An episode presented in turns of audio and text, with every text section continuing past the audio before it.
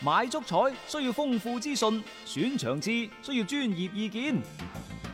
彩虹豬微信公眾號每日為你奉上名嘴張達斌賽事觀察、足彩培訓師李漢強專業分析，更多足彩資訊，更多專業預測，盡在彩虹豬微信號。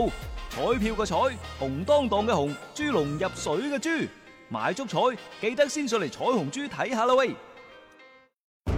足球場，英雄地，幾多難忘時刻， Breathtakingly brilliant. 從最後三分鐘絕殺逆轉到伊斯坦布爾勝利大逃亡，從希臘神話到冰島奇蹟，從童話變成現實，從英雄變成傳奇。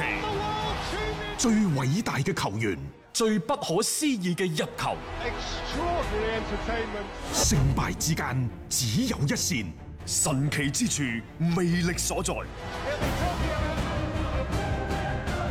只可意會，更可言傳。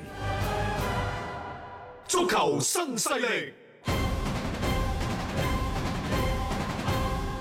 翻翻嚟係第二 part 嘅足球新勢力。喺未講今晚大巴黎對拜仁呢一場賽事之前呢，我哋都係要聚焦翻巴塞，因為自從朗奴高文入主咗之後呢，並唔係因為佢嘅入主，巴塞嘅情況開始穩定落嚟，而係各位，而係有越演越烈之勢啊！最新嘅消息，美斯對於佢同朗奴高文會面之後嘅一啲具體嘅細節，竟然俾媒體一次一次公開暴露出嚟呢，佢認為係巴塞管理層。係啊，有意為之，冇錯啊，都有人啱嘅。嚇即係點解我同佢傾偈，除咗我哋兩個，肯定有啲巴塞嘅高高管層喺喺度。內啦嚇嗯點。解我哋傾啲嘢全部都知嘅？點解我傾得開唔開心？只要我哋兩個當事人唔講，你你哋知咩啫？冇錯啦嚇係咪？點解會流出嚟點解咧我話我都係傾向離隊呢啲嘢，全部會流晒出嚟 嘅？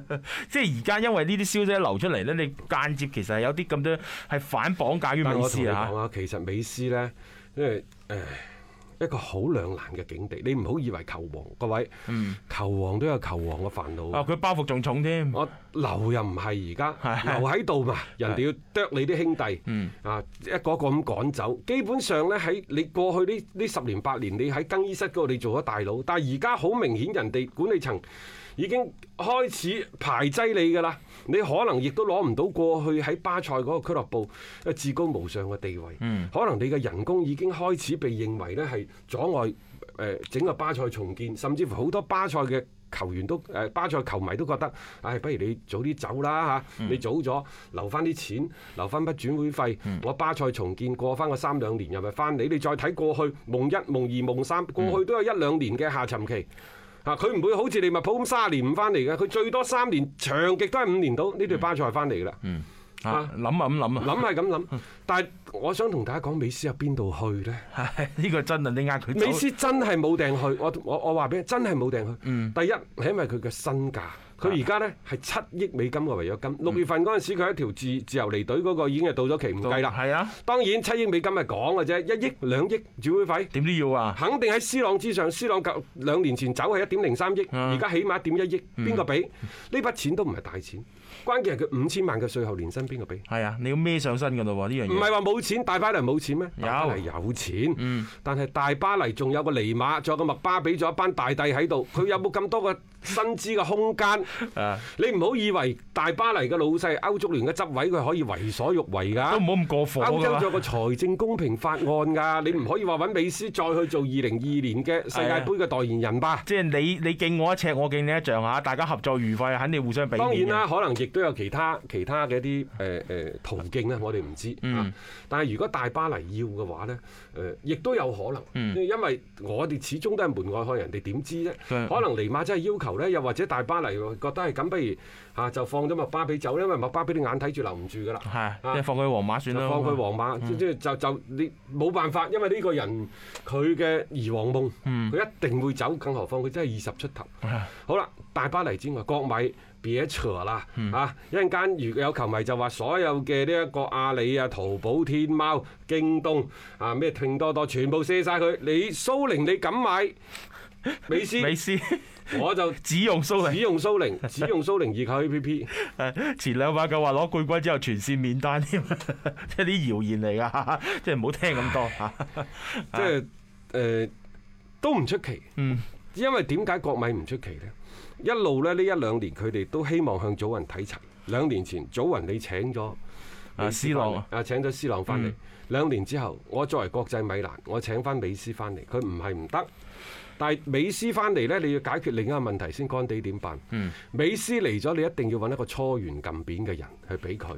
絕因對為唔美係斯乾地啊咧就感感覺到困惑嘅呢幾年嘅困惑咧，就包括啲高層搞佢啊，諸如此類嗰啲啊，點解你買基士文唔揾翻呢一個誒嘅尼尼馬馬等係啊等呢啲，都係成為佢嗯希望離隊出走嘅原因。仲有一點就係佢話點解你哋解解雇華迪冇同我打聲招呼？嗯，即係佢感覺係不受你尊你重。諗下，你諗下美斯喺巴塞嗰個地位幾高幾咁超然啦、嗯我管理層做咩都要講同你講聲先，講完之後我至咁 去做嘅誒。邊個做主席啊？咁誒，咁其實老實講句啊，因為美斯有今時今日但係亦嘅都地，正路。係啊，有今時今日嘅定位，你都係啊即係俱樂部高層俾佢噶因為嘛。美斯嘅能力，美斯喺球迷當中嘅影響力，美斯喺球場方面嘅表現，足以令到佢不是主席，勝似主席。嗯，呢樣嘢你又講，你你講唔過，你冇辦法嘅喎。啊冇真係冇你亦辦法都只能夠向現實低頭。即係佢人望太高啦，喺啊巴塞當地嚟講，咁你呢樣嘢，你作為主席嚟講，邊個唔揸頸就命呢？好因啦為嚇咁啊，誒國米，嗯我哋認為呢有百分之十五左右嘅機會。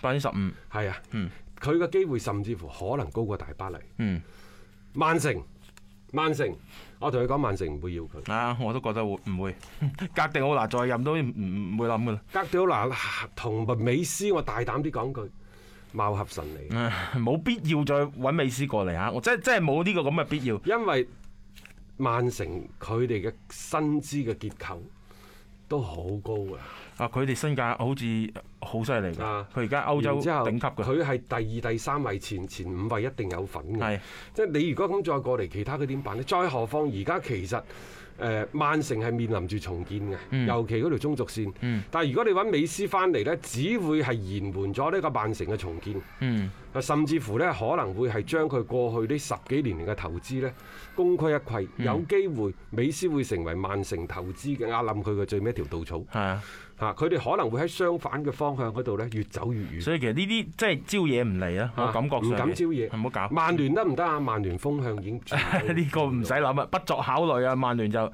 真係㗎，即係所以你話美斯入邊度去啊？你冇睇佢話想走，冇人接盤啊，即係好似冇，人接啊，各位。即係可能除咗退役之外，佢真係冇所咩以我下琴日家喺抖音直播嗰度，我話其實美斯可以諗下退役㗎。啊！可以諗佢，如果三十三歲轉身離去，留低嘅將會一個傳奇。冇錯啊，急流勇退啊嘛，有咩嘢啫？邊個話一定要打到三四十歲咁，你踢到踢唔喐為止先嗯走當？足球已經係即係享受唔到樂趣嘅時候，咪拜拜啦。當然，對於全世界球迷嚟講，尤其係對美斯嘅粉絲嚟講，呢個將會一個巨大巨大嘅損失。嗯，但係如果你真係愛美斯的話，我認為掛靴退役對於美斯嚟講，可能係一種潛在嘅嗯選擇，你越可以係考慮㗎。即係嗰個事情越搞到越複雜，你喺巴塞嗰邊過得越嚟越唔開心嘅話，你諗下作為美斯，你你設身處地喺佢個角度去考慮翻，佢當呢一度好似自己屋企咁樣樣，一個人喺自己屋企都覺得唔開心嘅，你有嗰種嘅意興闌珊呢，令到佢萌生呢種退意係好正常嘅。只要佢可能覺得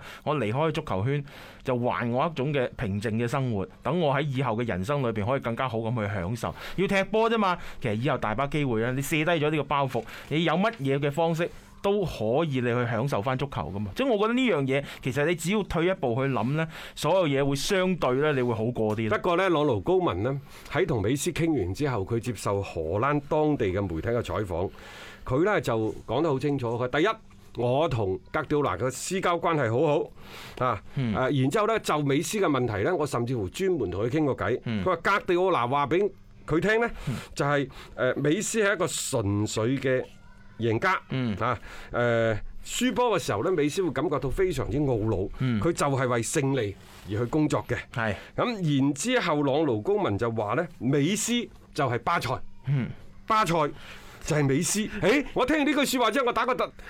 金華為敵嘅啲講法，咁咪就係話咯， 嚇！即係其實攞個公民上到嚟，如果佢真係按照呢一種嘅宗旨去做，即係基本上又係兜兜轉轉，又揾翻一種華為迪式嘅主教練過嚟去帶住呢一隊波啊！美但係朗奴高文本身嚟到係俾人當把刀去劈嚟。係啊，即係話佢究竟佢自己嘅嗰個功能作用係乜嘢，定位係乜嘢呢？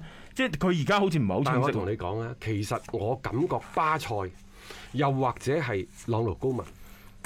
佢覺得揾咗翻嚟之後呢，佢第一招出去佢就要清洗球員。啊，你覺唔覺得呢個出拳非常之迅猛？係啊，但係好似一拳打咗喺個棉花嗰度。嗯，啊，蘇亞雷斯犀利，大家講我同佢講啊，蘇亞雷斯犀利喺邊度呢？剛柔並濟。嗯，咁去回擊。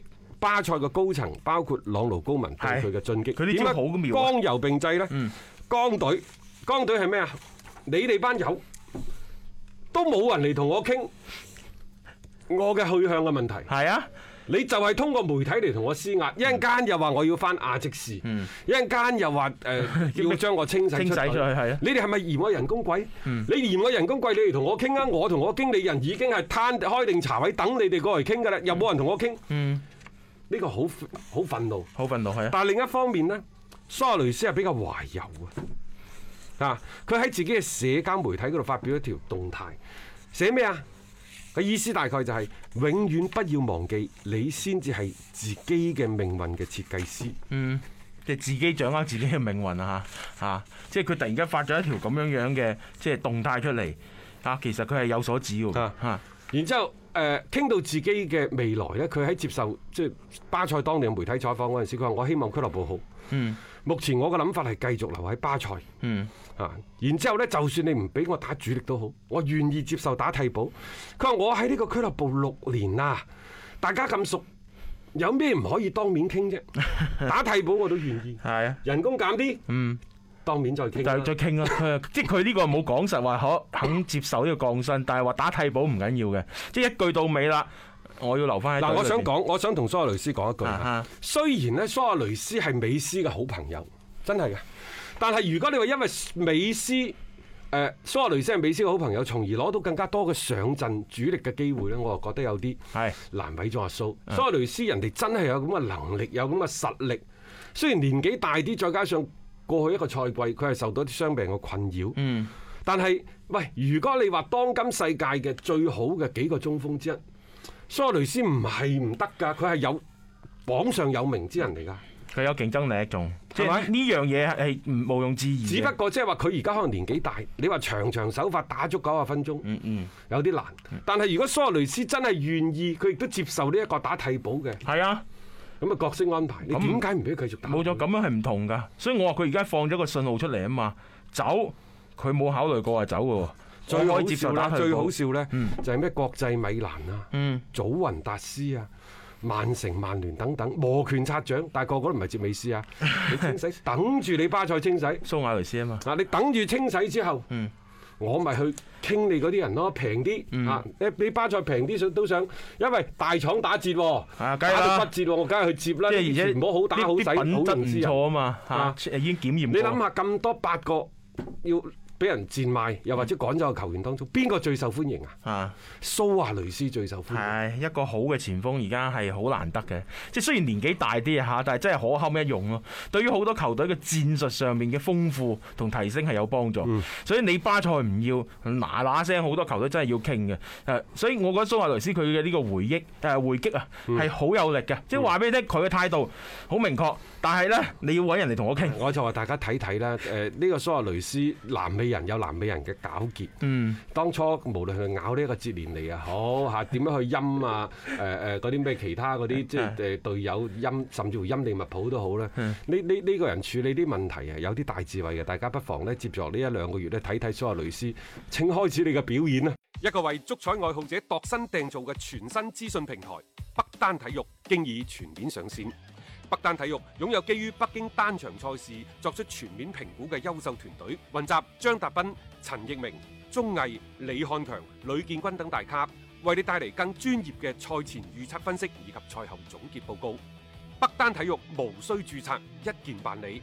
想避免足彩市場起起伏伏，快啲嚟微信搜索公眾號北單體育。